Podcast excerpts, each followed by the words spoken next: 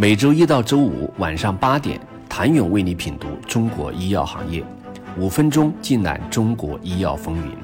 喜马拉雅的听众朋友们，你们好，我是医药经理人、出品人谭勇。持续的研发投入是支撑一家药企发展的引擎。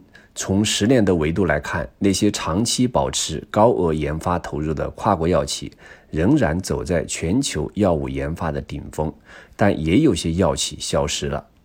总体来说，十年前全球研发十大药企研发支出总额七百亿美元，如今前十药企在研发上投入总额已经达到一千零四十三点二亿美元。罗氏是研发投入的长跑冠军。从二零一三年来的十年，罗氏在研发投入上保持了九年的不败记录，仅在二零一四年以微弱差距败给了诺华。不过后者已经从当年的老二退居第五位。与投入对应的还有节节败退的营业收入排名，排名后退的还有赛洛菲。对此来看，其在研发投入上同样不够积极。现如今，安进和 GSK 已经退出了研发投入 TOP 十行列，如同他们的业绩排名一般。值得关注的是，十年前陷入研发困境的阿斯利康和被指为过于保守的默沙东，在十年后拿到了相反的剧本。通过十年的努力，将自己的研发经营得有声有色，强盛的势头也很猛。这家巨头拆分了消费，今年又对医疗进行了重组。研发投入上直逼罗氏，辉瑞因在新冠产品的胜出获得了喘息之机，加大了对创新产品的并购。近日还因巨额并购重回 ADC 赛道。通常都是打江山易，守江山难。罗氏在前十年完成了一个伟大的事情，当了九年的研发老大。不过去年是罗氏研发上最艰难的一年，临床上遭遇各种失败。最主要的两个失败是来自阿尔兹海默综合症的疗法，去年六月在一项中期研究失败，而十一月在两项三期试验中未能改善认知和功能下降的速度。罗氏 CEO 对这一结果心中有数，他此前曾将后者称为高风险项目。然后是抗 T 细胞免疫球蛋白和 ITIM 结构域。蛋白抗体三期临床失败，一度使得全球此类研发整体迷茫。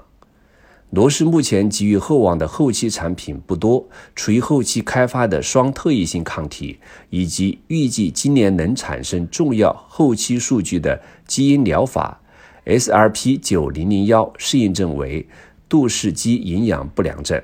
当罗氏的研发前景变暗，行业的问题是罗氏花掉的这些研发预算是否物有所值？这个问题越来越难回答，因为研发正在变得越来越难。归结于机遇的那部分似乎占了越发多的比重。十年来，强生在研发投入上一直在紧跟罗氏。二零二二年仅以一亿美元之差，强生居第二位。尽管研发支出反映着强生的动态，但今年年初高管层和优先事项的变化，为强生接下来即将迎来的变革做了铺垫。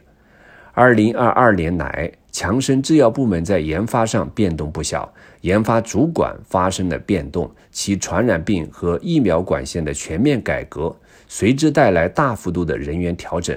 许多项目正在逐步结束，包括该公司在丙型肝炎、新冠疫苗和抗生素疗法方面的工作。好的方面是推动的西达基奥伦赛和双抗上市。任何想要走捷径的方法都会被挡在成功门外。通过对全球研发十大制药公司十年的跟进，会发生什么规律？请您下周一接着收听。谢谢您的收听。想了解更多最新鲜的行业资讯、市场动态、政策分析，请扫描二维码或添加医药经理人微信公众号“医药经理人”——医药行业的新闻与资源中心。我是谭勇，周一见。